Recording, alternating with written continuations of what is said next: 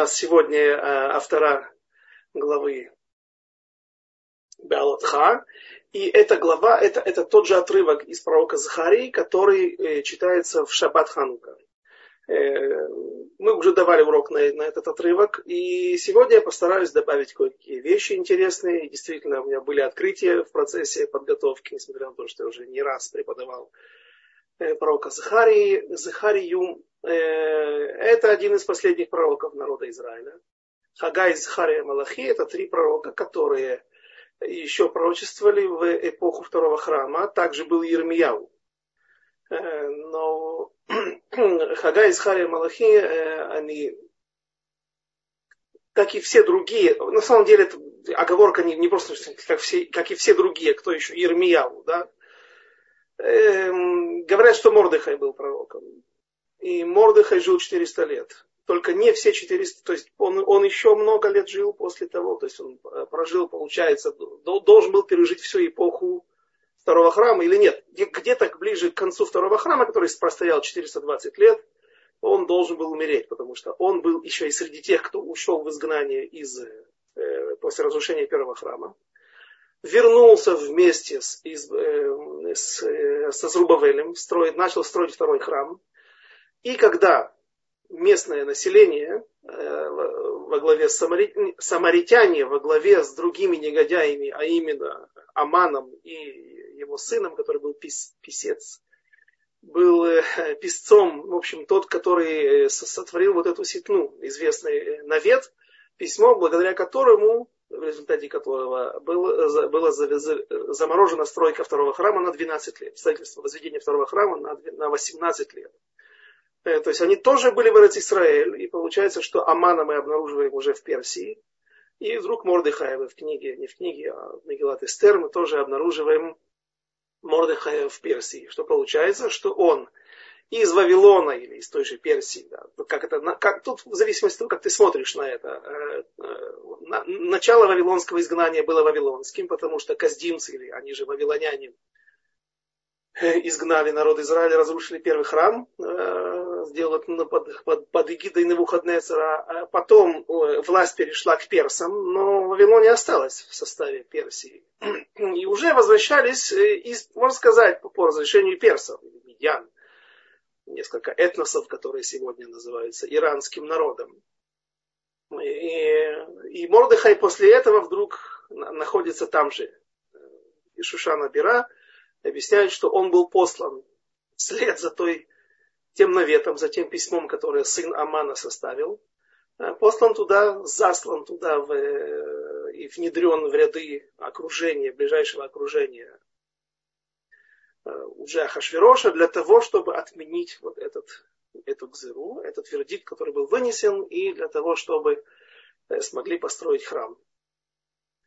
Э, вот такие вот перипетии, такие события. То есть Магеллат Эстер и книга Даниэля, не книга Даниэля, а книга Эзры и Нехемия, они являются уже в принципе накладывающиеся друг на друга, как в хронологии. Да, только одни, одна книга Эзра и Нехемии рассказывает о том, что происходило в Святой Земле, а Магеллат Эстер рассказывает, что, какая борьба происходила э, в, в Персии. И вот э, известное правило, что пророков больше новых не было в эпоху второго храма, то есть они не рождались. Краник, как бы, вот тот краник, тот, э, тот источник э, пророчества, он был перекрыт. Но те пророки, которые начали пророчествовать еще в эпоху первого храма, он, они, они остались пророками и пока, пока не умерли. И тут нужно добавить, что это, это вот не совсем точное определение краник перекрыт. То есть пророчество спускается и сегодня на нас. По сегодняшний день его никто не перекрывал. Перекрыли вот тот источник, который э, создавал э, предпосылки для того, чтобы пророк, человек еврей, стал пророком. Или не еврей. Да, был один такой случай, когда Герцедек, пророк Авадия тоже, книга, э, одно из пророчеств книги Треясар, малых пророков, 12 он был эдомитянином, эдомиянином, э, потомком Исава, и известно, что вот его небольшое, небольшое пророчество в одну главу всего э, пророка Авади, он говорил как раз об Эдоме. Когда идут рубить лес, берут топоры, у которых рукоять сделана из тех же деревьев. Так говорят наши мудрецы в Талмуде. описывая, то есть по-русски это звучало бы, русская поговорка хорошо, это более кратко выражает, э, когда клин клином вышибают. Взяли Эдомиянина и Исавовца для того, чтобы бить Исава. Говорит самое жесткое пророчество против Исава. Так вот, э, для того, чтобы человек стал пророком, вот этих предпосылок уже больше нет. Э, вот этот источник перекрыт.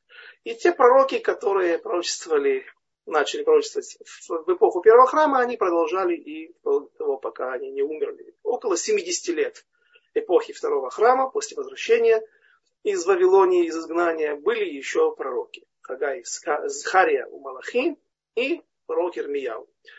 Э, Эзра, он же Малахи. Итак, пророк Захария одна из самых больших книг. Есть книга Ошея, в ней э, э, больше 10 глав, 14 глав, и пророк Захария тоже 14 глав. Э, читается вторая глава, три последних стиха второй главы, вся третья глава, она небольшая, с 10 стихов, и 7 стихов четвертой главы книги Захария. Одинаковые отрывки в сефардских и ашкенадских общинах. Глава 2, стих 14. «Пой и веселись, дочь Циона, потому что прихожу я обитать, и, и, прихожу я и обитать буду среди тебя, слово Господа. И присоединятся народы многие к Господу в день. Тот и станут для меня народом моим, и я обитать буду среди тебя, и узнаю, что Господь воинств прислал тебя». Речь идет о временах, когда придет Машиах, многие народы присоединятся. В то время уже нельзя будет пройти Гиюр, потому что, ну, как говорят, это же лохохма, лохохма да, присоединиться в тот момент, когда истина открылась. Нужно это делать раньше, когда еще есть сомнения, и когда ты должен полагаться на веру, а человек без веры, это фактически, как говорит Хофицхайм, как говорит Равпинкус, Сихроноли Браха, из нашего поколения, а он э, называл хатихат басар, да, кусок мяса, которое двигается, перемещается по земле на двух ногах. У него есть GPS, который справляется с передвижением, но э, разума у этого человека нет. Он его и человеком не называет. Тот, у кого человек без веры, это не человек. Э, и, э, стих 16. «И возьмет Господь во владение Иудею удел свой на святой земле и снова изберет Иерусалим». Когда придет Машиах, то сказано э, в источниках, что Иерусалим будет увеличен, или точнее, э, вот та площадь, которая будет окружать э, храм. Если сегодня храм это храмовая гора, и более, ну и, соответственно, Иерусалим в древние времена он всегда в нем соблюдали какие-то особые заповеди, особо со святостью связанные деревья, плодовые не сажали в Иерусалиме, потому что это может отвлечь человека от э, восхищения духовностью. То есть красивый плод, он может привлечь внимание, а это простое отвлечение, потому что это материальные вещи, а нужно здесь постараться присоединиться и прочувствовать вещи духовные. По сегодняшний день людей хоронят, умерших людей хоронят очень быстро, в тот же день в Иерусалиме, потому что тело умершего человека несет с собой туму и нечистоту ритуальную, и поэтому нужно ее как, быстр, как можно быстрее спрятать в землю, э, предать тело земле. И э, в те времена, э, разумеется, также себя вели и э, прокаженные находились, не находились на территории Иерусалима внутри крепостных стен. В общем, но больше это, Масер Шени, там э, ну, несколько видов э, отделений, там, Масер Ани, Масер Шени, можно было есть только под Шинкалим, э, легкие, некоторые виды жертвоприношений можно было есть только внутри крепостных стен э, современного старого города, если это соответствует тому древнему старому городу. Э, но в основном, кроме этого, больше э, дальше территория не считалась какой-то особенной. Как вся другая территория Святой Земли – со всеми ее прелестями и достоинствами, но не более того. Так вот сказано, что на 45 миль увеличится территория вокруг храма, которая будет как бы отчуждена для святости. Эм, с чем это связано? Откуда такой размер? Миль, э, 2 километра, да, ну это современные мили, да, 1650 метров, в зависимости от морская или британская есть, но э, большое, большое расстояние. И получается, что Иудея будет, часть Иудеи будет отчуждена. То есть это будет место, которое больше не смогут использовать для просто проживания, для взращивания каких-то плодов, обработки земли. Такая огромная территория, несколько десятков километров вокруг Иерусалима, она превратится в объект особой святости, и это можно понять, ведь теперь это будет столица всего мира. Она и сегодня, Иерусалим, сегодня город, э, является столицей всего мира. Только не все это понимают. Крестоносцы, христиане, мусульмане, все стремились всегда обладать Иерусалимом, вели за него войны, но э, в любом случае для них это не является таким вот особым местом, как для евреев – Э, или если что-то является для них там святым, то, по крайней мере, не по, не по правильным причинам. Э, когда же истина будет раскрыта, Всевышнего все будут видеть, ощущать его святость, его присутствие шхины в этом мире, то, разумеется, и э, сюда будут приходить люди для того, чтобы постичь Тору, постичь истину, приблизиться к Всевышнему, Э, как это было, немножко это напоминало Авлина Шломо, когда сказано, что у него было 60 тысяч людей, которые ели за его столом. Что это за стол такой длинный? Э, это не один стол, а имеется в виду, была, был такой студенческий городок, в котором э, находились как евреи, так и неевреи, которые приходили и учились у Шломо его мудрости. Со всего мира приезжали для того, чтобы возвращаться то есть было такое беспрекословное подчинение Шломо и желание получать от него мудрость. Э, и вот это вернется, и вернется, и, разумеется, уже будут другие логистические проблемы в мире, потому что людей сегодня у нас куда больше, чем было в те времена, и, соответственно, нужна будет большая территория. Но это я так объясняю. Стих последний, 17 во, во второй главе, «Умолкни всякая плоть перед Господом, ибо пробудился он в святом жилище своем».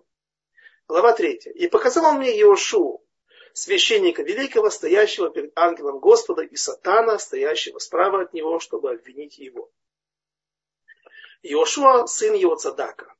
Кто был такой его Цадак? Это был Коин, разумеется, если Иошуа, Иошуа, Иошуа сын Яцадака был первосвященником.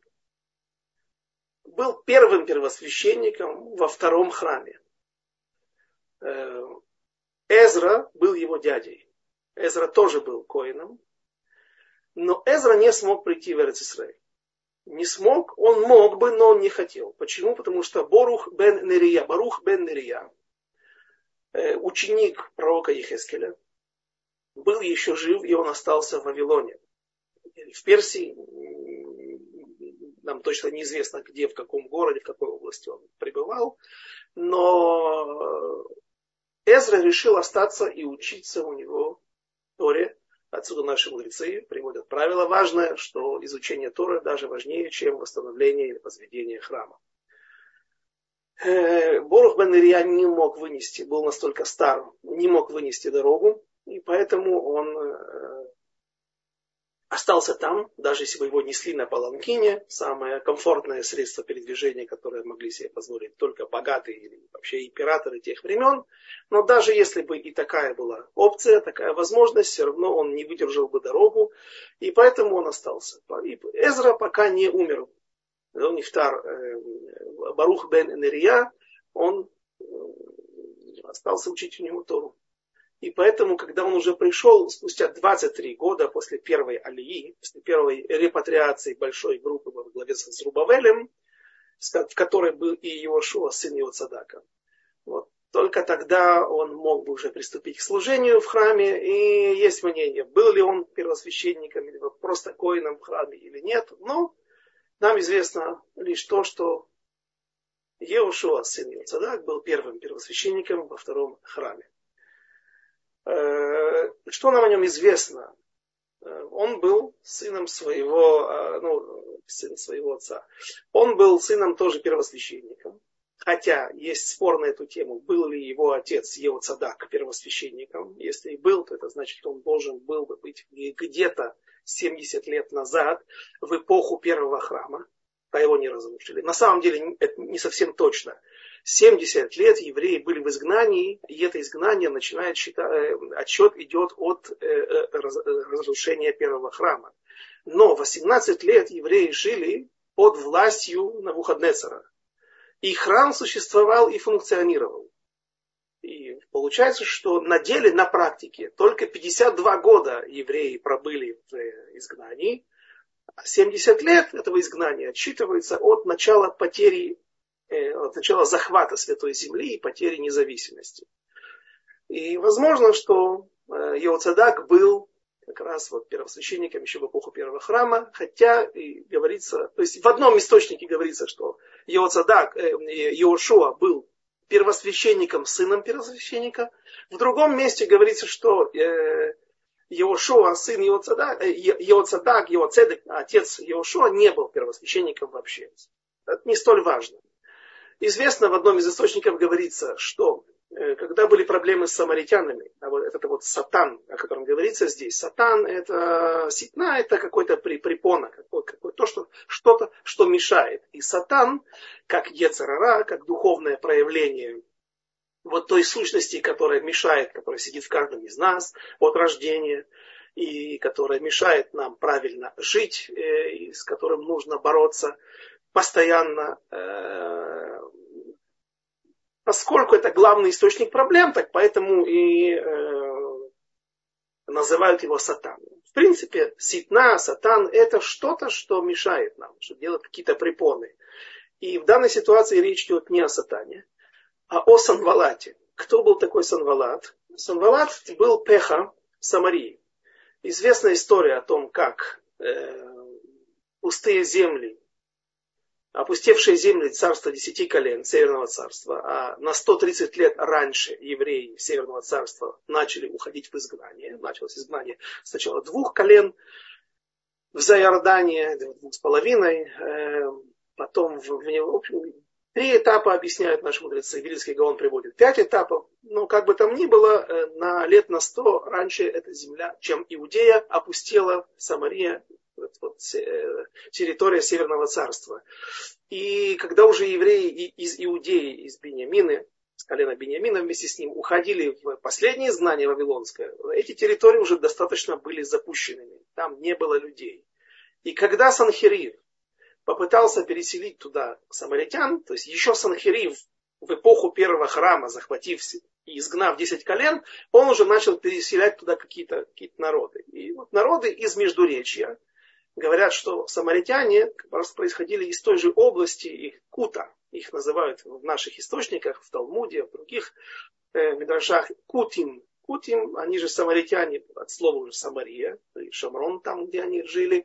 Но вот они были какими-то родственниками даже Авраама. Или не родственниками, а из той же области. Народ из той же области, куда, где когда-то Рав, Рав, Авраама Э, наш праотец э, проходил одно из первых своих испытаний в Урказдин, э, огненной печью от Нимрода. И известно, что у них были проблемы. Плоды, ну, так говорится в, в Талмуде, что приходили животные, нападали на их домашних животных, львы, тигры, раздирали.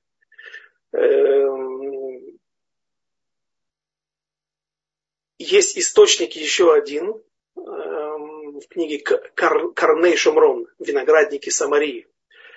Э, там рассказывается, что плоды не дозревали и опадали зелеными, недоспелшими. И даже если и дозревали, то потом они несли в себе смерть. В общем, было какое-то проклятие. Есть их было нельзя. И люди эти, решив, как нормально это было, классическое решение для взгляд на вещи, э, от, э, от, для идолопоклонников, они решили, что местные боги злятся на них, чем-то они недовольны, значит нужно их ублажить чем-то, каким-то образом их задобрить.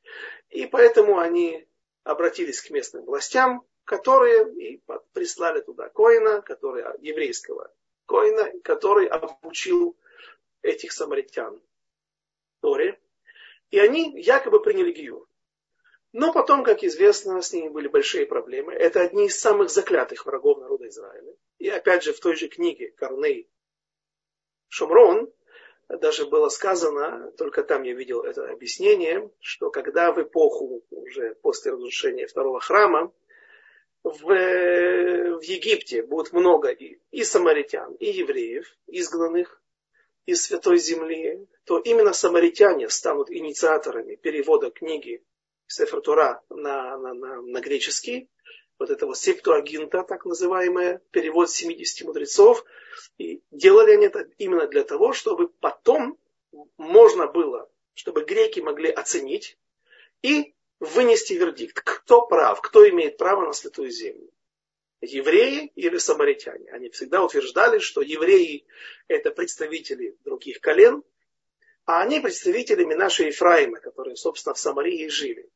И потом, и, и настоящий храм был в Шхеме, первый. А потом евреи отделились. Какая-то была между ними ссора, раздел на два государства, и все остальные колена ушли и создали новый альтернативный духовный центр, Хасми Шалом, так думать, э, в Иерусалиме. Ну и вот, э, пожалуйста, все это источники в Торе, смотрите, это, и, и есть мнение, что даже Талмай потом все-таки решил, что евреи правы, на основании вот чтения Торы, переведенной на греческий язык. А есть мнение, что даже он все-таки дал самаритянам какие-то привилегии над евреями, посмотрим, он вернулся, чтобы там восстанавливать в Святой Земле. Но это не наша тема сейчас. Значит, самое маленькое, самое меньшее деление административное в Персидской империи называлось Пахва. Отсюда Пеха, глава этого э, отдела или глава этого, этой административной э, точки, единицы э, был Эвер Ганагара, то есть как край такой, да, по-русски, да, заречье, то есть мы или вот наш Ближний Восток по отношению к Персии считался таки, такой провинцией, которая находится за реками, за великими реками Эвера Нагара, если на арамейском языке, то есть за рекой.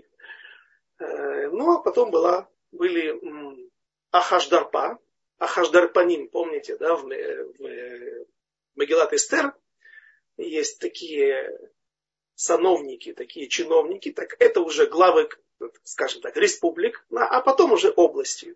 И была похват Ливанон, похват Сурия, похват э, Шамрон и похват Иуда. Одним из еврейских пех которые, или Паша, наверное, также отсюда происходит, э, которые возглавляли Иерусалим, в Иерусалиме э, был э, Даниэль. Нехемия также. В Самарии был Пеха, которого звали Санвалат. Санвалат этот был большим негодяем, потому что известно, что самаритяне, они очень быстро у них нашли какие-то слитки золотые с изваянием голубки, которому они поклонялись. Говорят, что там, на горе, зарыл Яаков, когда он уничтожил город Шхем, вырезал его после того, как ну, Шимон и Леви, точнее, вырезали, да, после того, как была изнасилована Дина, все золото было не перетерто, не расплавлено, уничтожено или приобретено в свое владение каким-то образом. Э, и было зарыто там на горе, и вот Шхем древний поклонялся золотой голубке. И именно вот эту голубку откопали там, этот плат, который Яков, ну, э, вот так таким образом оставил и создал предпосылки для будущих проблем. Получается, э, эту голубку, этой голубке они поклонялись, в том числе параллельно, как бы соблюдая Тору, и обнаружив это, узнав о том, что их их поступки неистинны и их гиюр фальшивый, они были э, выведены как бы из рядов народа Израиля, их не принимали больше, и э, сказано в одном из источников, что Эзра, Зрубавель и Йошуа, сын его Цадак, наложили ну, это не вето, да, там сказано харамот и э, шамот в Нидуим. В общем, отвергли их полностью от народа Израиля, наложили на них вот эти вот проклятия. Это не проклятие, да, а логические как бы отстранение от, все, от всего святого и от народа Израиля. И сделали это, они произнося Шем Мефураж. Шем Мефураж, это имя Всевышнего, как правило, ассоциируется с его с, с этим понятием связывают четырехбуквенное имя Всевышнего, Юткей, Вавкей. Но есть и мнение, нередко встречающееся в книгах, что это и 12-буквенное имя, и 42-буквенное имя, и есть еще и 72-буквенное имя Всевышнего. Так вот, каким-то образом они создали, вот, Троица это собралась, сделала какой-то херем, наложили на них, на самаритян, и таким образом их отстранили. И вот этот Санвалат, который был Пехой, э, Самарии, он же был еще и был такой негодяй из нашей среды уже, э, которого звали Ильяшив, да, да, вот и был такой у нас Сихроноли Врахарав Ильяшив, э, который тоже не втор несколько лет назад был один из величайших мудрецов Торы, Э, из Иерусалима. И э, был вот такой вот Ильяшив, который был мехутан, то есть он переженил своих детей с детьми э, этого Санвалата. Были многие евреи, которые вот считали, что не нужно тут никаких вот э, харамот, никаких недуим, никаких а, от, отторжений вот этого самарийского народа, самаритянского. Да, и поэтому многие женились с ними. Э, и э, этот Санвалад один, был один из главных участников наших проблем, который вот устраивал постоянные заговоры. Он пытался а, сделать нападение на Даниэля, который, на, на Нехемию, который вернулся в, в Эрец Исраэль. Э, Нехемия, он же Зрубавель тоже Зрубавель, потом отправляется в святую э, в Вавилонию обратно, в Вавилонию, в Персию обратно для того, чтобы стать виночерпием, или точнее дегустатором вина для Дарьявыша, второго, Дарий второй, сын Эстер и Ахашвироша. Э, и вот его внедряют на эту должность для того, чтобы он мог использовать момент, и он использовал этот случай, когда смог получить новые преференции для народа Израиля и получить разрешение на возведение крепостной стены вокруг Иерусалима. И видя его мощное влияние на императора Персии, э, и вообще он был очень резкий человек, если он Зрубавель, так он потомок Давида, да? это потомок истинных царей народа Израиля, продолжатель рода Машиаха. Э, вот его пытались не однажды убить, приглашали на какие-то тайные встречи, и Санвалат был одним из тех заговорщиков. И вот он и называется здесь Сатан по одному изменению, разумеется. Второй стих. И сказал Господь Сатану, разгневался Господь на тебя, Сатан, разгневается на тебя Господь, избравший Иерусалим, ведь он головня, спасенная из огня. Кто головня, спасенная из огня? Иерусалим? Нет. Иошуа, сын его цада. Почему он так зовется? Потому что есть история, которая описана в наших источниках, э, рассказывается о том, как э, было два негодяя. Источник этому находится в книге Ирмияу. Сейчас я вам зачитаю. 29 глава, пророк Ирмияу, 22-23 стих. И имена их для всех изгнанников из Иудеи, которые в Бавеле, в Вавилоне, станут такими, таким проклятием. Да сделает с тобой Господь то же, что с Титкияу и Ахавом, которых царь Бавельский изжарил на огне, за то, что совершили они мерзости в Израиле и прелюбодействовали с женами близкими. Вот этот, э, эти два человека, Ахав и Титкияу, да, они были евреями, но были лжепророками. Однажды они пришли, и каждый начал разговаривать с женами нет, с дочерьми э, Навуходнецера, и предлагает, и говорит так, смотри, вот я пророк Циткияу, и я говорю тебе, что Всевышний приказал, чтобы ты вступила в интимную связь с э, другим пророком, Ахавом. А Ахав то же самое сказал другой дочери Навуходнецера, чтобы она то же самое сделала с Циткияу. Дочери не пошли на поводу у этих лжепророков, а рассказали прежде всего все своему отцу.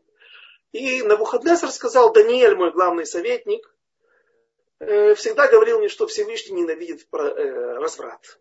Что-то здесь мне не нравится. И он привел, при, при, пригласил их на аудиенцию да, и начал их допрашивать. И что он тогда сказал? Когда-то я э, думал плохо о еще трех хороших евреях, которые в конце концов оказались более праведными, чем я. Хананя, Мишель и Азария, они не хотели кланяться моей андарте, то есть золотому истукану, не золотую, он, да, он был золото, золотым, он его сделал полностью, хотя во сне он видел только э, золотую голову. И э, все остальное было из других металлов. Железо, медь и даже, даже глина. Колос на глиняных ногах. Отсюда эта фраза. И вот, э, когда я приказал лучшим представителям, по три представителя от каждого народа, кланяться этой андарте или этому истукану. Это не была водозара, это вроде бы было разрешено, но Ханани Мишель Азари решили пожертвовать своей жизнью, потому что кто-то со стороны, кому-то это могло бы показаться, что это идолопоклонство. Евреи преклоняют колено перед какими-то идолами. И поэтому они были брошены после неповиновения приказу на Навуходнецера, они были брошены в огненную печь и вышли оттуда живыми. Вот я и вас так, говорит Навуходнецер, и я вас так сейчас проверю. Брошу в печь, и если вы правы, Всевышний сделает вам, если вы действительно пророки, и Всевышний послал вас с этими пророчествами, то я вас освоб... Э, тогда освобожу и скажу дочерям делать то, что вы, э, вы пророчиваете, пророчествуете якобы. Э, эти двое поняли, что дело плохо, но они решили выкрутиться или заранее продумали этот план – они сказали, что тех было трое. Ханани, Мишель и Азария было, их было трое. А нас только двое. И вот давай с нами брось, пожалуйста, в печь Иошуа, сына Иоцадак. И когда Иошуа, сын Иоцадак, был брошен в печь, то те двое сгорели. Э, Титкияу и Ахав. А Иошуа бен Иоцадак вышел из печи. Правда у него подгорели одежды. Говорят, почему? Потом, спросил на Мухаднесара, и он ответил, да, что смотри, там было три праведника, поэтому у них даже цициот не подгорели. А я был с двумя нечистильцами, приходилось только своими заслугами бороться. Поэтому так произошло. Навуходнецер принял это объяснение, но Иоцадак немножечко схитрил. Он знал, что есть еще проблема. Кроме того, что он был прав, что одному приходилось бороться да, за свою свою невин, не, не, ну, отсутствие вины, да. А, однако же э, он знал, что его дети женаты на нееврейках, или вот на таких самаритянках, или на... Я не думаю, что было такое настолько вот грубое нарушение. Как правило, э, преступления совершаются, люди не убивают, и не берут банки, да, и не, прелюбодействуют на, на глазах у всех, там, в соцсетях, да, делают какие-то грехи, которые очень тяжело определить, делают это ночью под, под, под покровом э, каких-то каких вещей, да, которые скрывают от других людей. А поэтому и здесь грехи эти вряд ли были настолько откровенными, такая ассимиляция у такого праведника, такие нечестивые дети. Да, есть такие ситуации, и сегодня есть такие, бывают, и у Гдуля и Адор бывают дети не очень религиозные, да, или совсем не религиозные. Но э, скорее всего, там была ситуация, когда был проведен какой-то гиюр да, из Рабанута да, или, или из Цагаля, да, который на самом деле да, никто там не собирается соблюдать после этого, и вещи это лишь формальные. Да, и э, после этого э, вот они, а те решили, что, ну смотри, сказано, есть много источников, что даже если человек э, делает это, проходит гиюр там ради колбасы, да, или ради какого-то гражданства израильского, еще каких-то меркантильных вещей, все равно это может быть, схватывается. И... В общем, короче говоря, у них их жены, так, под Всевышний, их жены определял как неевреек. И поэтому четыре сына, э, есть источники, где говорится, в книге Даниэля, они все перечисляются. Давайте посмотрим. Масея, Элиезер, Яарив и Гдалья. Эзра, 10 глава, 18 стих. И поэтому его одежды Йошуа, Йошуа сын Йоцадака подгорели. И вот он называется Уд Муцаль Эш, головня, которая была спасена из пожара. Эту историю я рассказывал и в прошлый раз, когда мы в Хануку или перед Ханукой давали урок на эти же отрывки из книги Захария. Однако сегодня я нашел новый источник. И этот источник, редко используемый Талмуд Ярушалми, трактат Мегила, где говорится, что когда первый храм, то есть Иошуа, сын его Цадака, был еще служителем в первом храме, не первосвященником, очевидно, что первый его, его отец был первосвященником, но он был среди, среди коинов, которые служили. У них там было много мест. говорили, что было три места, где коины стояли как на вахте, как на охране. Э, и жертвоприношение, это основная была их работа, и связанная, все связанное с этим. Так вот, вокруг вот, э, здания самого храма, то есть Эйхаль и Святая Святых, было, были тройные стены. И до какого-то уровня там эти стены были полые, и в них находились так называемые таим. Таим сегодня это клетки. В современном иврите э, какие-то отделения, какие-то комнаты. Они все сообщались. То есть с каждого этажа можно было подняться в комнату. Из комнаты еще или назад, или вперед вдоль стены, и еще наверх. То есть как бы четыре входа в каждую комнату были. Там рисуют винтовые лестницы, чтобы там лежала некая утварь, Э, которые не пользовались. Где-то там находился ковчег завета, который создал Мошевич Шломо. Царь Шломо сделал новый ковчег завета, он был другой. Э, во много раз больше, чем тот. То есть это был огромный ковчег в 10 локтей шириной. Ну, больше такая коробка, да, позолоченная, которую внесли в святая святых, и потом бадин, вот эти шесты, на которых несли его, они еще и выступали. Святая святых была 20 на 20 локтей. 10 на 10 метров. То есть вот такую огромную вещь, э, огромный ковчег за это внесли вовнутрь. А, а старый лежал там. Кроме того, есть известный спор между Танаим, что было два ковчега завета, был полевой, э, ковчег Саде, э, который брали на войну, и был один, который никогда не покидал Махане, лагерь. В общем, когда здание храма подожгли каздинцы. А там было чему гореть, потому что несущие конструкции были из дерева, из ливанских кедров и из э, есть еще один вид, э, современные ботаники его не относят к кедрам, э, но есть еще более дешевый вид, брошим, отцей брошь, их называют. Да. Ну, вот из них тоже кое-что делали. Пол в основном, и, в общем, там было чему гореть. И 80 коинов, так говорится в, в Иерусалимском Талмуде, 80 коинов смогли спрятаться в этих таим, костинцы их не нашли. Но их нашел огонь. Все они погибли. И только один человек, один коин выжил вот в этом пожаре. Пережил весь пожар, пока, он, очевидно, он уже не мог выйти никуда. Снаружи поймают каздимцы, внутри э, куда пойдешь. Да? И вот среди дыма этого среди огня он смог выжить. Насколько красиво это подходит к этому определению. Уд муцаль меэш. Головня, спасенная из огня. И вот это все идет речь об Йошуа, сын Йоцадак. Стих третий. А Йошуа был одет в испачканной одежды и стоял перед ангелом. Речь идет о пророчестве, которое уже произносится после смерти Йошуа так его видит ангел. И просто для нас важно это пророчество для того, чтобы мы знали, какие были проблемы и как на это смотрел Всевышний. Есть комментаторы, которые говорят, что у него не было одежд, поэтому он был в грязных. У него не было одежд коинских, спрашивает Абарбанель. Но почему нужно бгадим цоим? Цоим это цоа. Цоа это грязь. Это, это даже не грязь, это даже испражнение.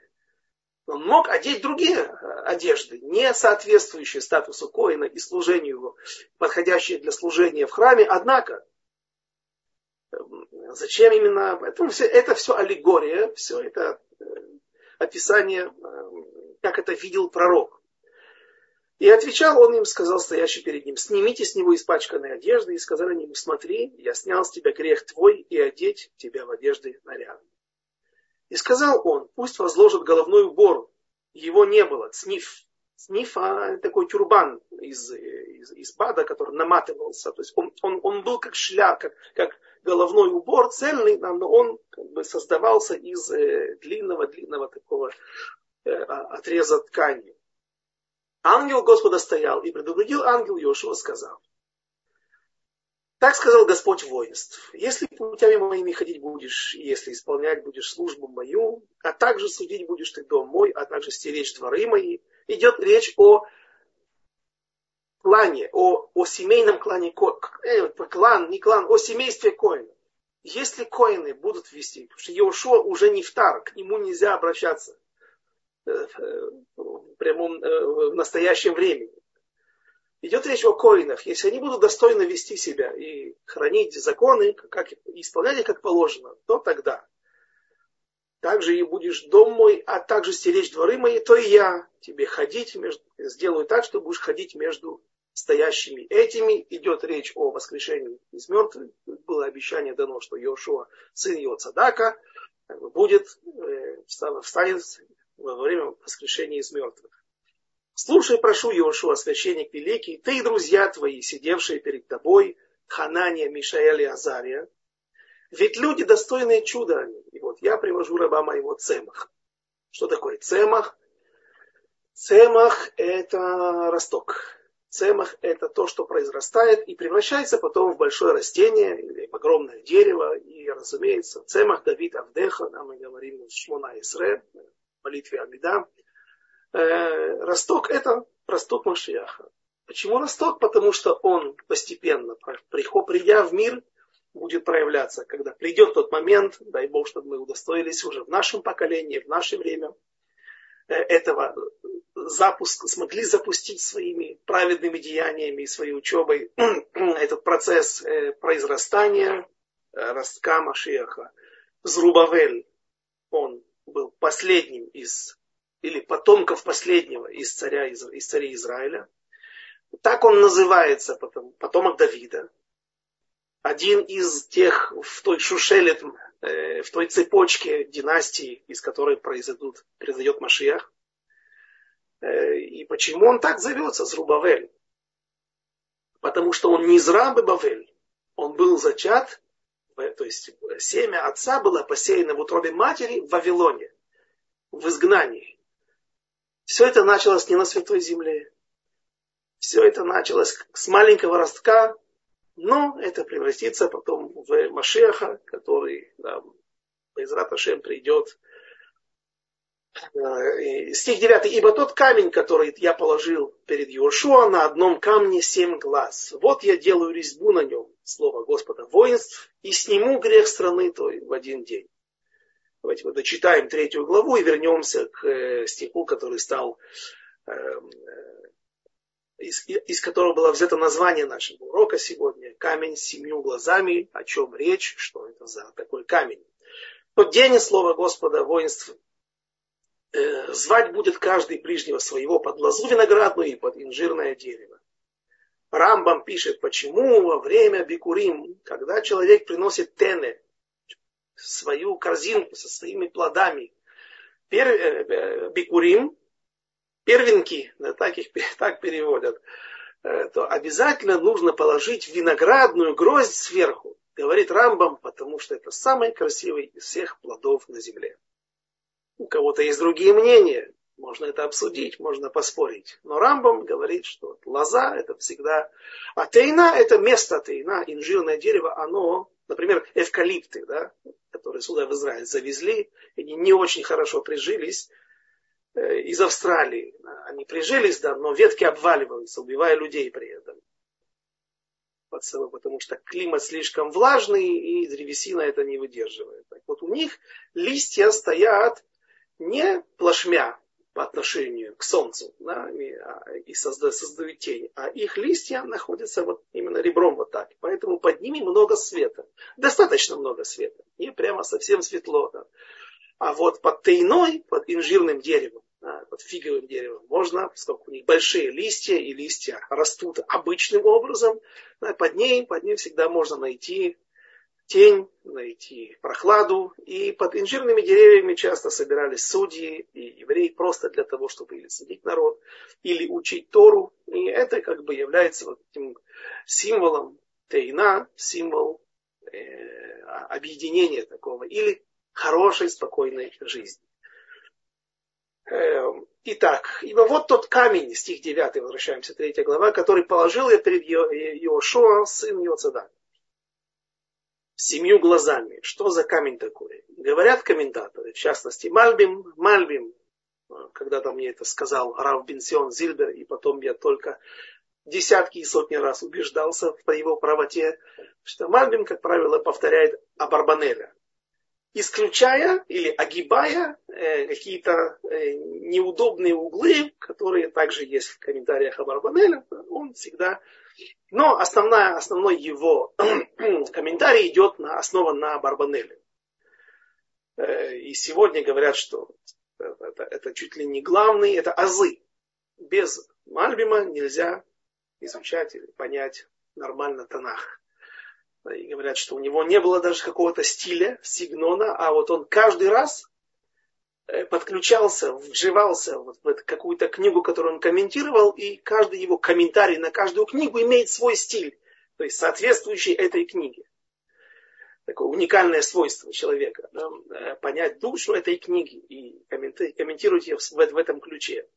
Так вот, Мальбим и Абарбанель говорят, что это Иошуа бен Йоцадак, камень, который дал ему Зрубавель. Это краеугольный камень, Эвен Пина, Рош Пина, говорят, Рош Пина, это может быть тот, который, э, когда делали арку, вкладывали такой камень, который потом держал все это строение нам, из трех, почти трех, э, треугольных камней. А есть краеугольный камень, или просто огромный камень, который закладывался в основании, на котором строили потом башню или крепостную стену но, как правило, это почему называется Эвен Пина, э, краеугольный, потому что стены начинали строить всегда от угла. Как закладываешь там вязь, и потом идут стены и кирпичики, так вот, глыбы накладываются, уже идут от угла, пляшут. И вот этот камень, с которого начинали строительство второго храма, на нем были начертаны семь глаз. Зрубавель это сделал, и он передал это Йошуа сын Йоцадака, для того, чтобы тот, как Коин, главный служитель этого, главный как бы, человек, центральная личность во всех служениях храма, он заложил его и начал строительство. Что несет с собой этот камень? Какой смысл? Что это за семь? Семь глаз – это семь э, планет. Тоже интересное замечание. Как мы сегодня переводим мазаль? Ну, Мазальтов. Слово нозель, да? Нозель это то, что капает сверху, да? то, что нам как бы в духовном плане проистекает, снисходит на нас с небес. Под влиянием чего? Мазалот. Что такое мазалот? Созвездие, да, у каждого. И у меня такое, такая же была ассоциация. Нет, мазалот, кто, на, кто устанавливает мазаль человека, что он такого-то будет характера, так, в таком-то ключе будет жить и, и, и работать. Устанавливают планеты. Шева кохвей лехет, так называемые. Семь. Кохвей лехет. Это не планеты, потому что там не все планеты. Что, кто там не планета? Луна.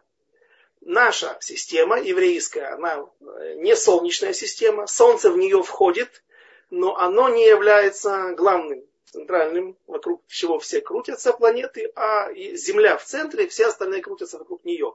Не думайте, что это технически невозможно. Объясняют, что это технически, да, возможно создать это. Это, это, это, это не спор с какой-то реальностью.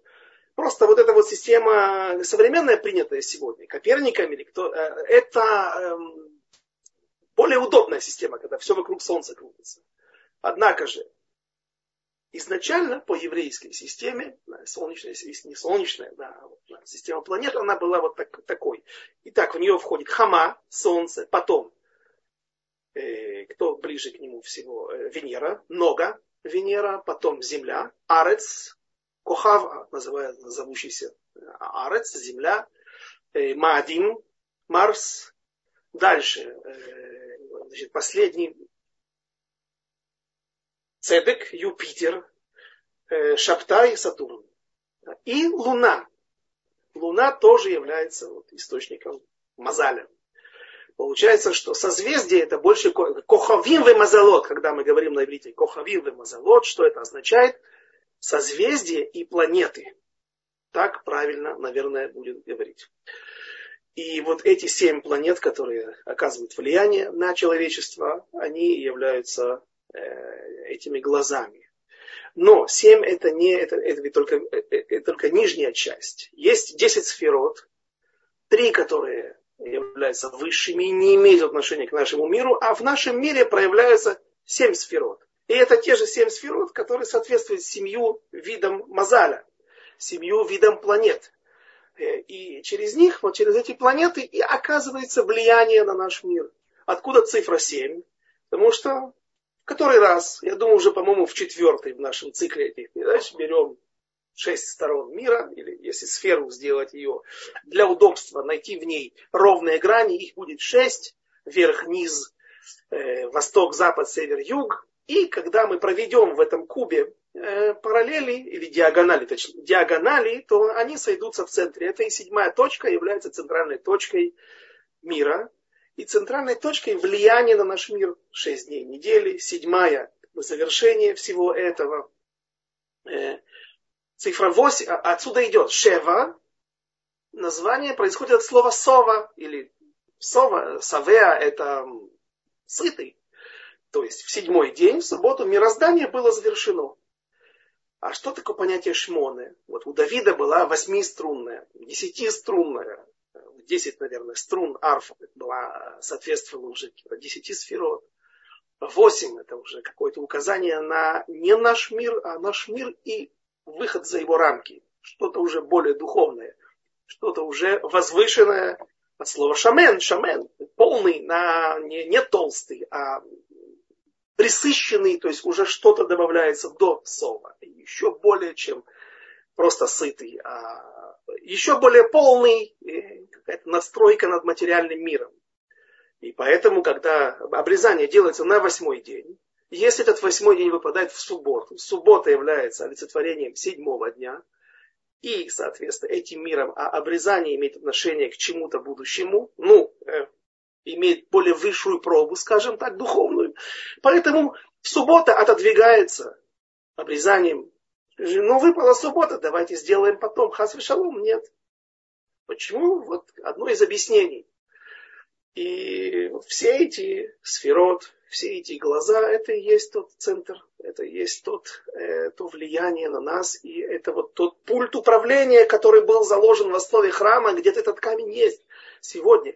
Это уже идет речь о э, вещах существующих. На камне были начертаны семь этих глаз. В объяснении Эвенштия, камень краеугольный, из которого Всевышний создал мир, описывается процесс мироздания, не мироздание вот с животными, с комарами и в конце концов с людьми, а процесс созидания самой земли. Нет взрыва, а от какой-то одной точки. Всевышний у него был драгоценный камень, который находился под драгоценный, важный, дорогой, который создан из трех стихий. Огонь, ветер и вода.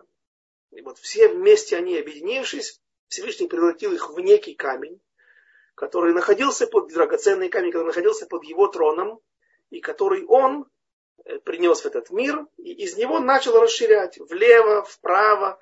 Здесь там описывают три этапа. Сначала вот Эрец Исраэль, потом суша, потом океаны вокруг. Ну, в общем, Эвен Штия, речь о нем. Штия это не от слова штия, лишь тот пить. Хотя да, из него иногда идет вода, иногда идет эш, иногда он изрыгает Эм, ну, посылает на мир какие-то э, рухот, бури, тайфуны, а, в зависимости от того, что мы заслуживаем в этом мире. Э, и штия от слова э, шат. Эм, в общем, это фундамент, основа. Эвен штия, или шат, я. Юткей это двух, одно из указаний имени Всевышнего. Э, и Шат, как бы, Всевышний как бы расположил свое присутствие вот в этом районе. Говорят, что э, а Яков, когда он спал на храмовой горе, провел ночь, и 12 камней, которые он подложил, сделал своим ложем, э, в конце концов утром превратились в одно ложе. Этот камень он ставил мацева, говорят, что он его вогнал в землю, и он находится на эцба, штеэцба вот над землей. И в конце концов Всевышний его утопил, потому что мацева это 10 э, тфахим, есть аллахот. Это. Сегодня не можем использовать мацевод, есть только мизбех, жертвенник. Но в конце концов Всевышний утопил его в землю, да, и говорят, подожди, это есть Эвенштия. Как это Эвенштия? Э, Всевышний создал камень, землю все из этого Эвенштия. А тут Яков, говорят, что объясняют, что этот камень он утопил в земле прямо вот над тем камнем, а краю краеугольным. с которого, в котором есть вот эти вот семь проявлений этих семи глаз или семь этих цинурот, каналов поступления на весь мир, благ материальных и духовных, и подобие этому, малое подобие было сделано, заложено в основу храма, для того, чтобы принимать от Эвенштия, наверное, да, вот эти блага и потом распространять их уже на Израиль и на весь мир. Э, у нас есть еще четвертая глава, кусочек, который повествует о светильнике Захарии. Времени не осталось. Мне не хотелось повторять эту тему. Посмотрите, кого это интересует. Урок на Шаббат Ханука, он есть уже в нашем цикле. И там интересные вещи я говорил о том, как э, Ханука могла бы не быть, если бы евреи правильно вышли из, как из Египта, разрывая Вавилонские реки, словно Красное море, словно Ямсуф. Они должны были выйти из э, Вавилона до Ядрама, но вышли они не бы Ядрама это самостоятельно, не оглядываясь на врагов, не спрашивая ничего разрешения. Но, как мы знаем, храм второй строился под эгидой